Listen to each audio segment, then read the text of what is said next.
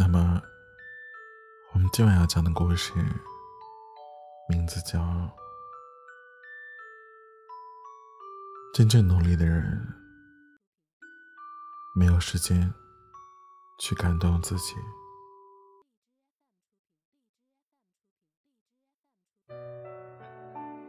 在我微信的朋友圈里啊，永远都有这样一群人，他们每天都特别的忙，喜欢在朋友圈里发：“你见过凌晨四点的北京吗？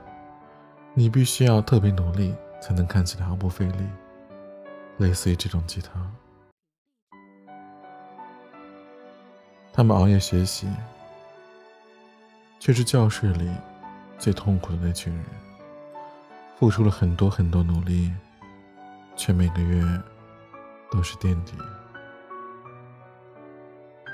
他们每周都加班，却没有成为年薪百万的 CEO，经常连末班车都赶不上。他们天天都健身房，却只是糊里糊涂了买了很多私教课，既没有马甲线，又是水桶腰。他们虽然整天熬夜学习，啊，一刷朋友圈点赞和评论，说他最多。他们总是熬夜加班，但是却是白天没有效率的瞎忙。有些天天跑健身房的人，其实大部分时间呢，都是在拍朋友圈，秀努力的素材。比起那些放弃自我的人，他们真的是励志的标杆啊。然而。如果只是没有效率的瞎忙，还是走不出失败人生的怪圈。我有个大学同学，一个女生啊，她永远都特别的忙，是我们班里公认的拼命三娘。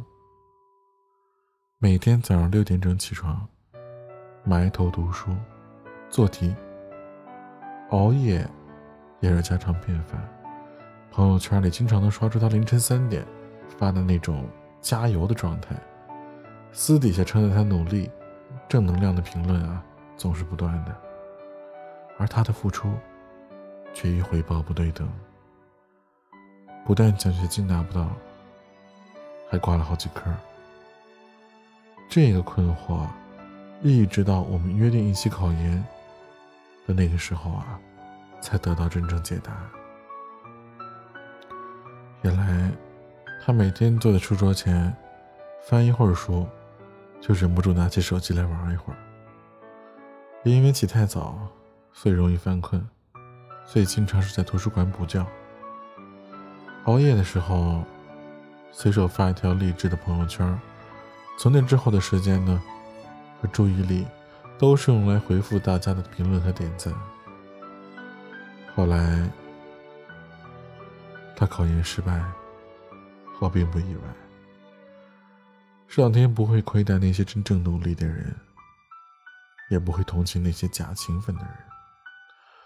电影《穿普拉达的女王》中，安迪没有把工作做好，被女魔头训哭后，跑到奈吉尔那边诉苦，却反被教训了一顿。他说：“如果你觉得累，辞职好了。”我可以在五分钟之内找到一个很想要这份工作的女孩来顶替你，因为你根本就没有努力。你在抱怨，你希望我对你说什么？难道你要我说真可怜，马琳达又欺负你了？哼，真可怜，可怜的安迪。他只是在他的工作而已，而你还在抱怨他为什么不亲吻你的额头吗？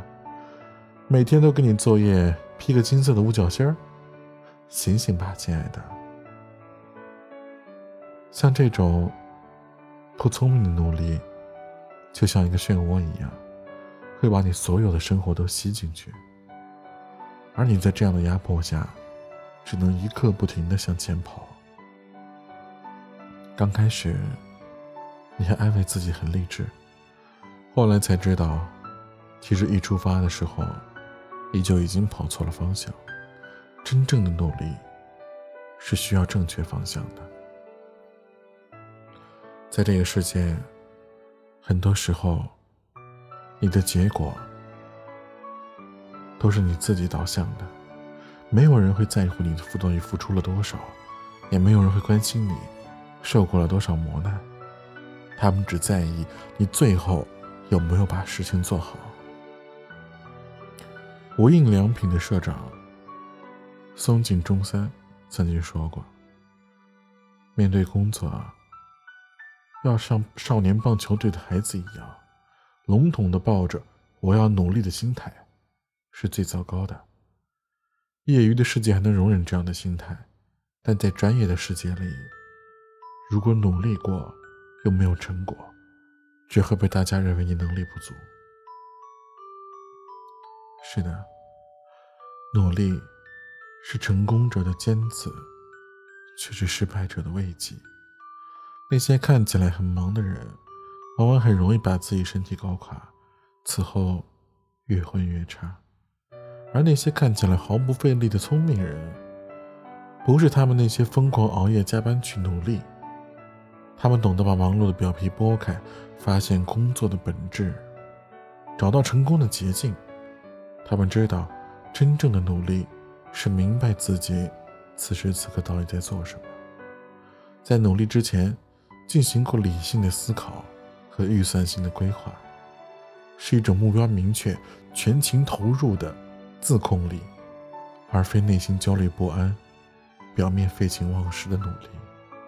那些花大量时间去看起来努力的人，最常说的话，可能就是“我没时间啊”。而这些人，最后总是被生活所操控，还自我感觉感动。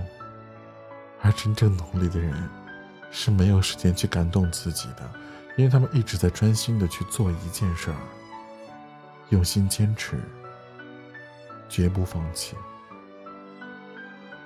过多的炫耀自己的努力，不过是因为没有底气，没有什么拿得出手的成绩。才能通过勤奋来标榜自己，瞎忙只会让你努力到最后也配不上你的野心，还辜负了你那些所受的苦和累。所以，最后你要记住，别让你自己的努力变得毫无意义。